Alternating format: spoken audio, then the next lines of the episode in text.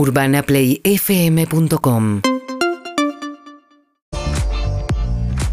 Bien, 16 minutos pasaron de las 9 de la mañana, 17 grados 4. La temperatura va subiendo de a poquito.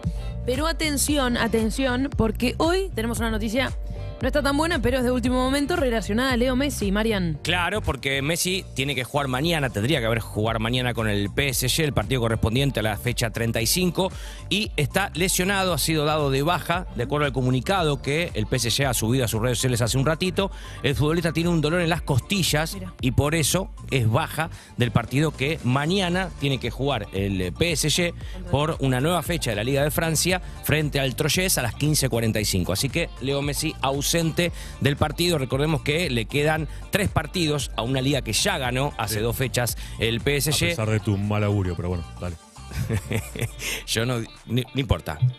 Indefendible. Vamos a hablar fuera del No, no, programa de ese tema. Indefendible. ¿Qué, qué tema, ¿no? El de Leo Messi con las lesiones en un año Sí. tan importante. Ujú. Varias veces ya le, le han pasado varias cosas, empezando eh, por el COVID que le, que le agarró a principio de año, pero a nivel físico también.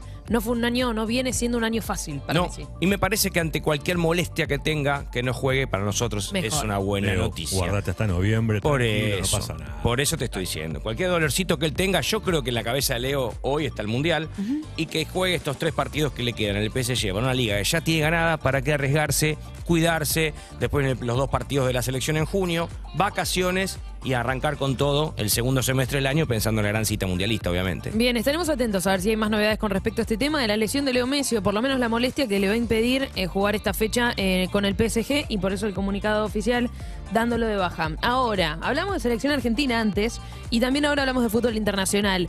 Buena temporada está teniendo Lautaro Martínez. Sí, sí, terrible la, la temporada que tiene el Toro. Ayer ganó el Inter y le sigue dando pelea a el Milan en Claro. esto de disputarse la liga italiana. Ayer le ganó 4 a 2 al Empoli con dos goles de Lautaro, sé que puso primero el Inter, pero el Milan tiene que jugar mañana frente al Gelas Verona, por eso de ganar el Milan lo vuelve a pasar. Es una de las ligas que todavía quedan por definirse, tanto la italiana, que está muy pareja entre los dos equipos de Milán, como la inglesa, que está muy pareja también entre el City y el Liverpool. Ya ha definido la española con el Real Madrid campeón, ya ha definido la francesa con el PSG campeón. Me parece que la atención está puesta en el final de estas dos ligas que están cabeza a cabeza. En Italia quedan tres fechas, y lo dicho.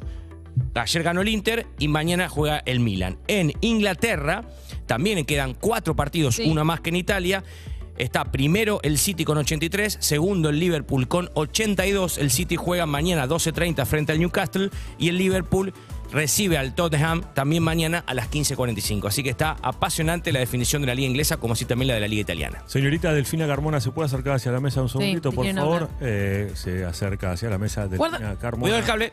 Cuidado el cable, Ay, ay, caminando ay, despacito, recién llegada a la Argentina después de su gira por el sur de nuestro país. Y mi pregunta es la siguiente: ¿es Bariloche la mejor ciudad del mundo?